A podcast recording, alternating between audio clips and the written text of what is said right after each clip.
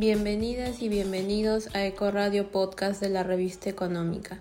Esta es su plataforma virtual preferida para escuchar los mejores podcasts de información económica de la coyuntura nacional e internacional. Somos Camila Poma y Luis Egusquiza. En este capítulo trataremos el tema de el caso de las familias agrícolas en el ciclón Yaku.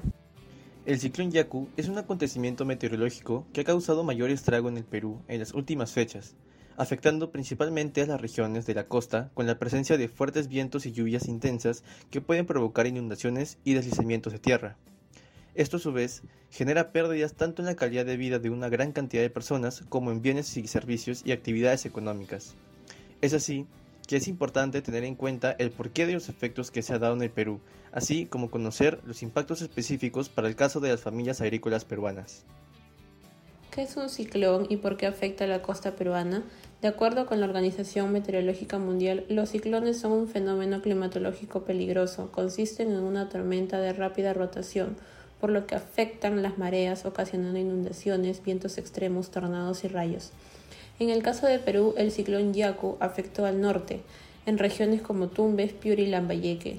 Los estragos que ocasionaron las lluvias intensas son principalmente los desbordes de ríos. Según el reporte del Centro de Operaciones de Emergencia Nacional, el fenómeno ha dejado 58 muertos y 12.110 damnificados. Asimismo, diversas regiones costeras anunciaron un retraso en su retorno a clases, dadas las fuertes lluvias. Es importante señalar que el efecto, si bien es en consecuencia ante los acontecimientos recientes, también es producto de una falta de presencia y despreocupación por parte del Estado hacia poblaciones vulnerables ante cambios meteorológicos radicales. Impacto del ciclón Yaku en la agricultura peruana. Miles de familias peruanas han perdido sus viviendas, así como los cultivos de la costa peruana. El desastre ha ocasionado que miles de agricultores perdieran sus inversiones en productos agrícolas. Además, se está dando el deterioro de los suelos. Todos los efectos del ciclón Yaku tienen un mayor impacto en las zonas de agricultura rural, específicamente para las áreas donde se desarrolla la agricultura familiar como principal actividad económica. Esto debido a que no se cuenta con la adecuada infraestructura ni con el trabajo suficiente en los suelos para prevenir o incluso afrontar las inundaciones que se han generado por las lluvias.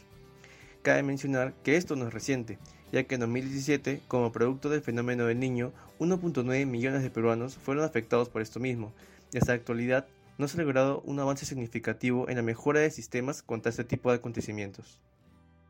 Es por ello que se puede considerar este como uno de los mayores impactos económicos debido a que los agricultores familiares no pueden continuar con la producción de productos agrícolas hasta conseguir una recuperación en términos de áreas y recursos de su actividad económica. Al mismo tiempo, estos se ven doblemente perjudicados debido al sobreendeudamiento al no poder producir y llevar al mercado sus productos. Se espera que el canal Quirós colapse debido a las lluvias, siendo este una infraestructura vital para el desarrollo de actividades agrícolas en Piura. Se espera que productos como el algodón, limón, arroz, pollo, café, entre otros, vean perdidas las campañas de producción, por lo que la oferta de estos productos se verá disminuidos, mientras que el precio tendrá que elevarse para compensar las pérdidas de los agricultores.